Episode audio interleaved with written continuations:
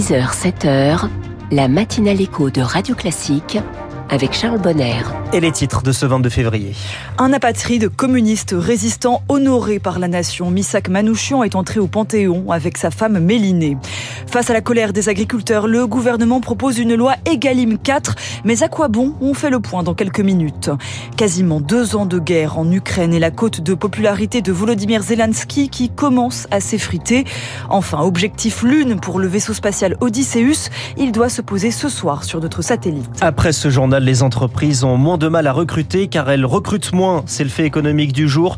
6h15, la France de demain, une marque adorée des végétariens. Je reçois Emmanuel Breillet, le cofondateur d'Arienco.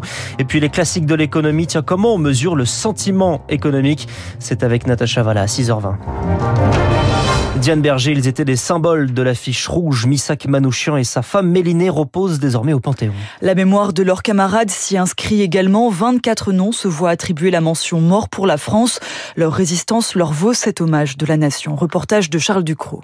Dans quelques heures, je ne serai plus de ce monde. La dernière lettre de Misak Manouchian à sa femme Mélinée résonne. Et pourtant, je sais que je ne te verrai plus jamais. Lu par Patrick Bruel, le chanteur milité pour cette entrée au Panthéon.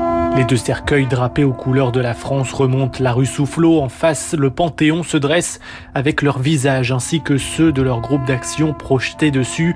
La vie de Misak Manouchian est illustrée de son enfance à la résistance par des chants et des danses au public venu en nombre sous la pluie pour rendre hommage. Avant l'entrée dans le Panthéon, l'affiche rouge est interprétée par Feu Chatterton, chanson de Léo Ferré, inspirée du poème d'Aragon.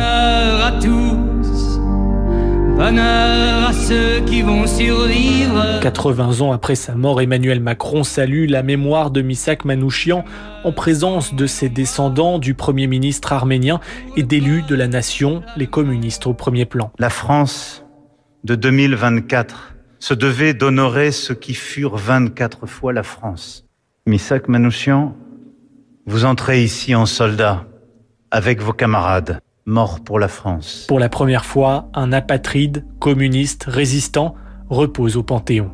Adieu la peine et le plaisir. Adieu les roses. Le reportage de Charles Ducrot.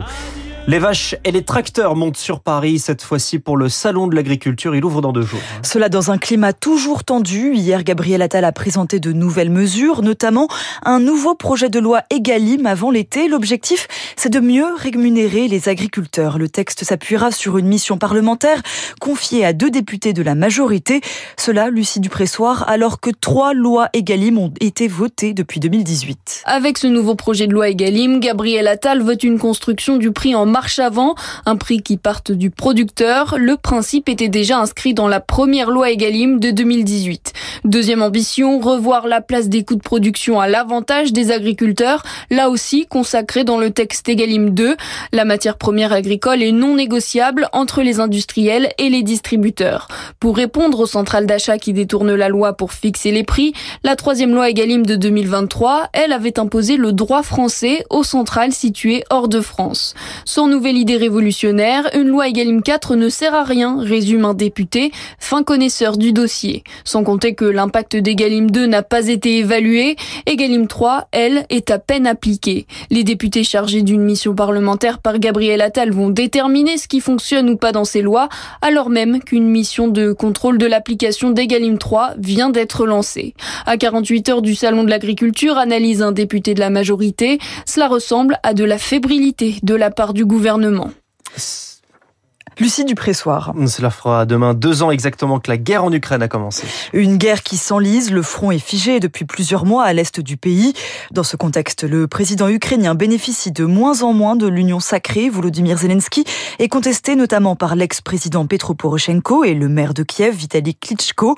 Mais il reste l'homme de la situation pour beaucoup d'Ukrainiens. Yulia Choukan est spécialiste de l'Ukraine, maîtresse de conférences en études slaves à l'université Paris-Nanterre. Zelensky ne peut pas perdre le pouvoir puisqu'il est crédité encore de 64%. C'est une adhésion très forte de la société à la figure du président. Il y a aussi cette question de la guerre qui continue à souder les Ukrainiens et cette idée qu'il ne faut pas donner à l'ennemi des raisons supplémentaires et d'affaiblir le pays de l'intérieur alors que le pays est déjà engagé dans une lutte vraiment pour la survie hein, de la nation ukrainienne.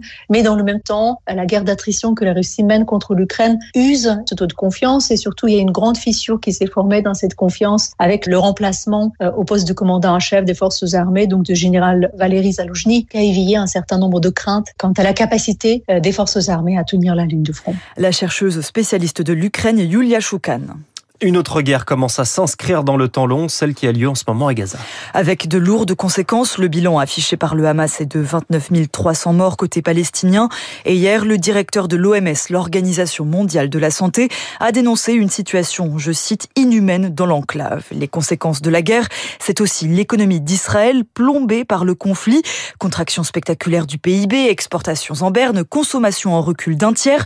La monnaie israélienne se maintient pour l'instant, mais tous les autres voyants sont au rouge, Fabien Albert. 350 000 réservistes appelés, des dépenses de l'État qui ont doublé pour financer la guerre et reloger les familles évacuées. Le coût a été rude.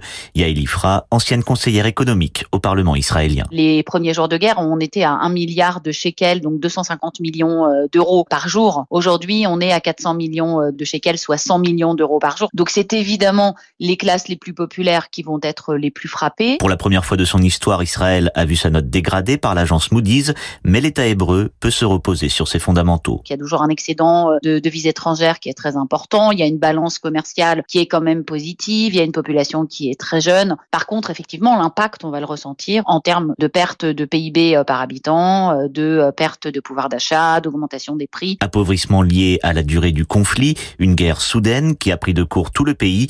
Denis Charby est professeur de sciences politiques à l'Open University d'Israël. Les Israéliens ne prévoyaient pas qu'elle durerait aussi longtemps, puisqu'on avait cessé de leur dire que de tous les ennemis d'Israël. Le Hamas, c'est un ennemi qu'on abattra assez vite. Et comme souvent pour Israël, tout dépendra du soutien américain. À commencer par les 14 milliards de dollars promis par Joe Biden à Israël, enveloppe pas encore validée par le Congrès. Fabien Albert. Recycler et réutiliser pour moins polluer, c'est un adage de plus en plus courant dans le milieu automobile. Stellantis inaugure aujourd'hui un centre de reconditionnement de voitures dans l'Oise. De son côté, Renault a transformé son usine de Flins dans les Yvelines. Les 2000 ouvriers ont été formés pour apprendre à reconditionner des moteurs et recoudre des sièges.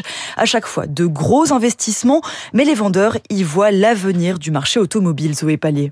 Passer d'une usine de production à un centre de reconditionnement à Flins, ça nous a inquiétés. Aujourd'hui, nous sommes rassurés, indique le syndicaliste Mounir Mestari.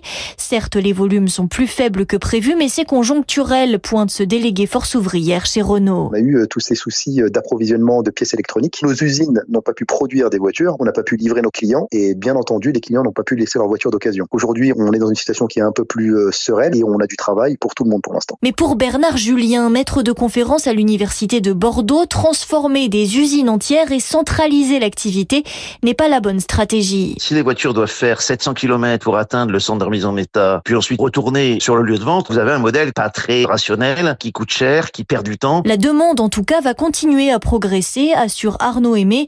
Il est spécialiste automobile chez SIA Partners. Ce véhicule reconditionné, c'est 20 à 30% moins cher que le véhicule neuf, évidemment. Par contre, c'est plus élevé que le prix d'un véhicule d'occasion parce que le constructeur va remettre en place une garantie sur la main-d'œuvre, sur la pièce détachée dans les premières années. Donc ça peut attirer des clients supplémentaires. Pour capter des parts de marché, les professionnels doivent donc innover et s'adapter, comme l'équipementier Valeo qui développe le reconditionnement de pièces électriques et électroniques. Objectif Lune pour Odysseus. Le vaisseau spatial va tenter de se poser ce soir sur notre satellite, un peu avant minuit, heure de Paris. L'un de ses objectifs, c'est de préparer le retour de l'homme sur la Lune, 51 ans après la dernière mission Apollo. On écoute à ce sujet Marie-Ange Sangui, rédactrice en chef du magazine Espace et Exploration. Dans le matériel qui est à bord, il y a entre autres un instrument qui va mesurer, étudier la poussière de régolithe qui va être soulevée au moment de l'atterrissage. Il faut savoir que le régolithe lunaire, c'est-à-dire cette espèce de poussière, est extrêmement abrasif. C'est un peu comme euh, des petites lames de rasoir et donc on veut essayer de comprendre comment ça vole, comment ça va se déplacer. On va étudier tout ça pour prévoir qu'est-ce qu'on doit faire pour protéger le matériel et leur combinaison de sortie. Voilà. Donc on prépare cette arrivée, ce retour. Marie-Ange Sangui au micro de Céline Cajoulis. Merci Diane Berger, c'était le journal de 6 heures, vous revenez dans une heure. Dans un instant, on arrête la viande ou on la réduit, enfin vous faites comme vous voulez. Des plats végétariens dans la France de demain avec le fondateur d'Harry